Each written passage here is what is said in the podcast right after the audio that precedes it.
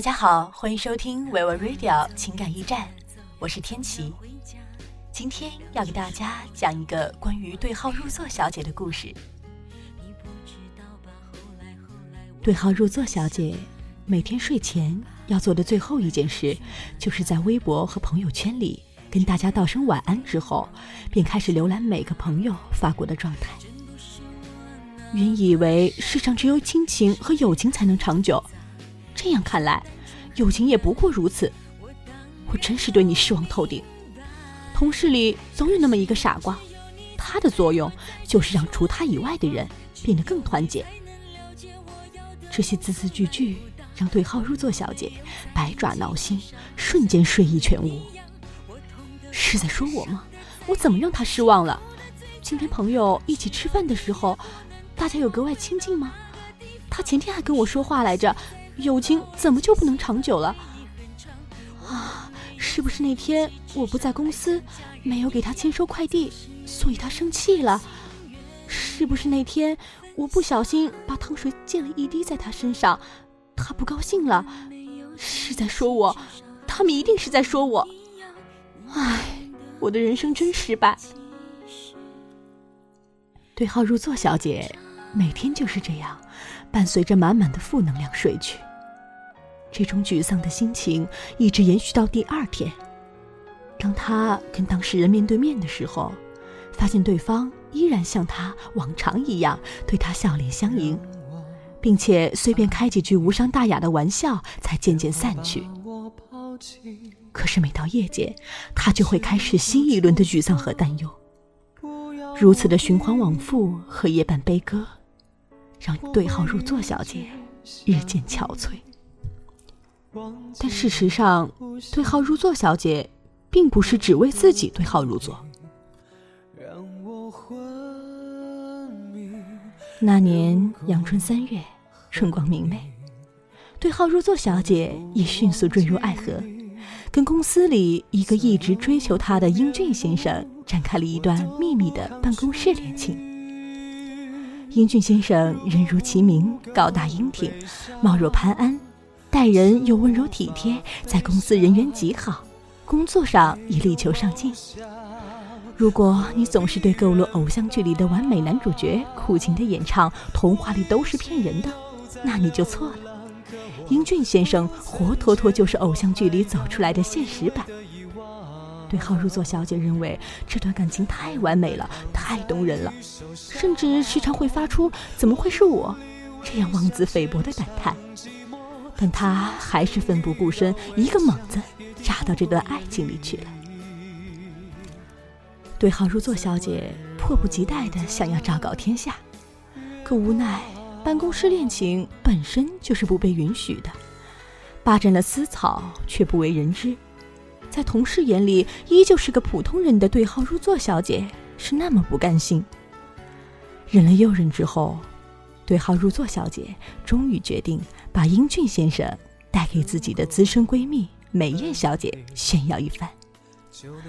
美艳小姐长了一张白富美的脸，却带着一颗狂野自毁的心。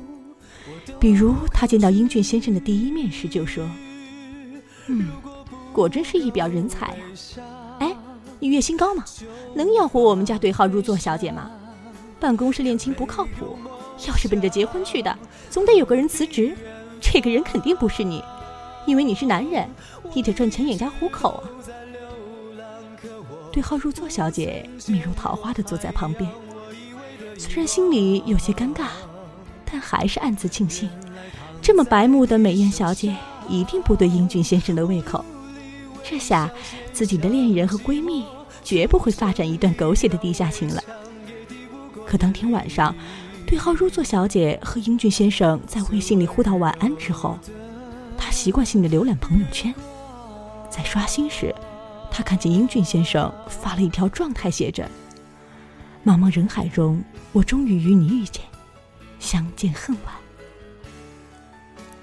对号入座小姐感觉自己像是被一道闪电劈中了一样，胸闷气短。这是在说美艳小姐吗？相见恨晚。他们终于还是见到了，而且还是我促成的。他们是不是在我不知不觉间交换了微信或者电话？哎呀，一定是我去上厕所的时候，怎么办？我要怎么办呢？对号入座小姐就这样焦虑了整整一个晚上，她觉得自己的整个世界都崩塌了，自己的闺蜜和男友，终于还是没能摆脱命运的随手一指，纷纷背叛了他。难道我就这样过我的一生？我的吻注定留不住我爱的人，为你等从一开始盼到现在，也同样落得不可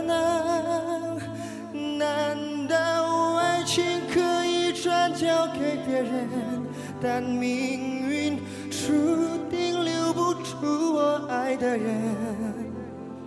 我不能，我怎么会愿意承认你是我不该爱的人？那天起，对号入座小姐再也无心工作和恋爱。她每天穿梭在男友和闺蜜之间，问着各种自以为高明但破绽百出的问题。对号入座小姐在连着问了半个月问题后，终于惹火了男友和闺蜜。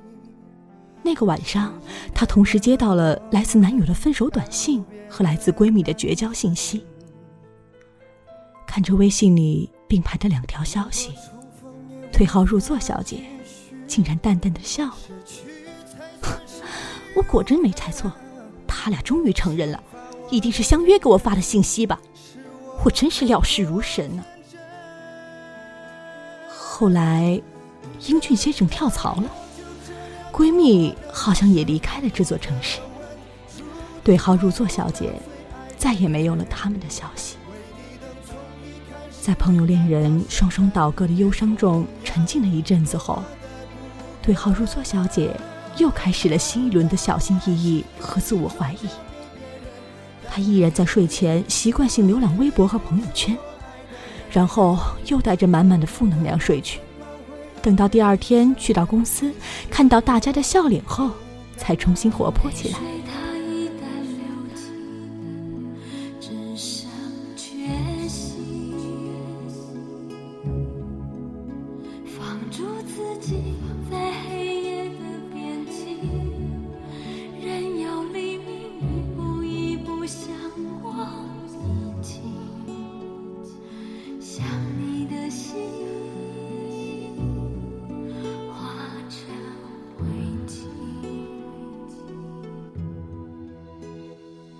你们，你一定想问：这样活着不累吗？可事实上，即便不这样，我们谁又活得轻松自在呢？我们活在苍茫的宇宙中，就像一个巨大的电影院，每个人都有属于自己的那个座位。我们不停而又盲目的寻找着，总在错误的座位上坐下。然后，起身又走。身边总有跟我们一样坐错位置的人，打个照面，就擦肩而过了。我们的对号入座小姐，只是一直艰难的寻找属于自己的那个位子而已。放心，只要坚持，总有一天她会找到的。而她的身边，也会正好坐着。那个对的人，放心，你也会。山高水远，人生苦短，怎可辜负这一场萍水相聚？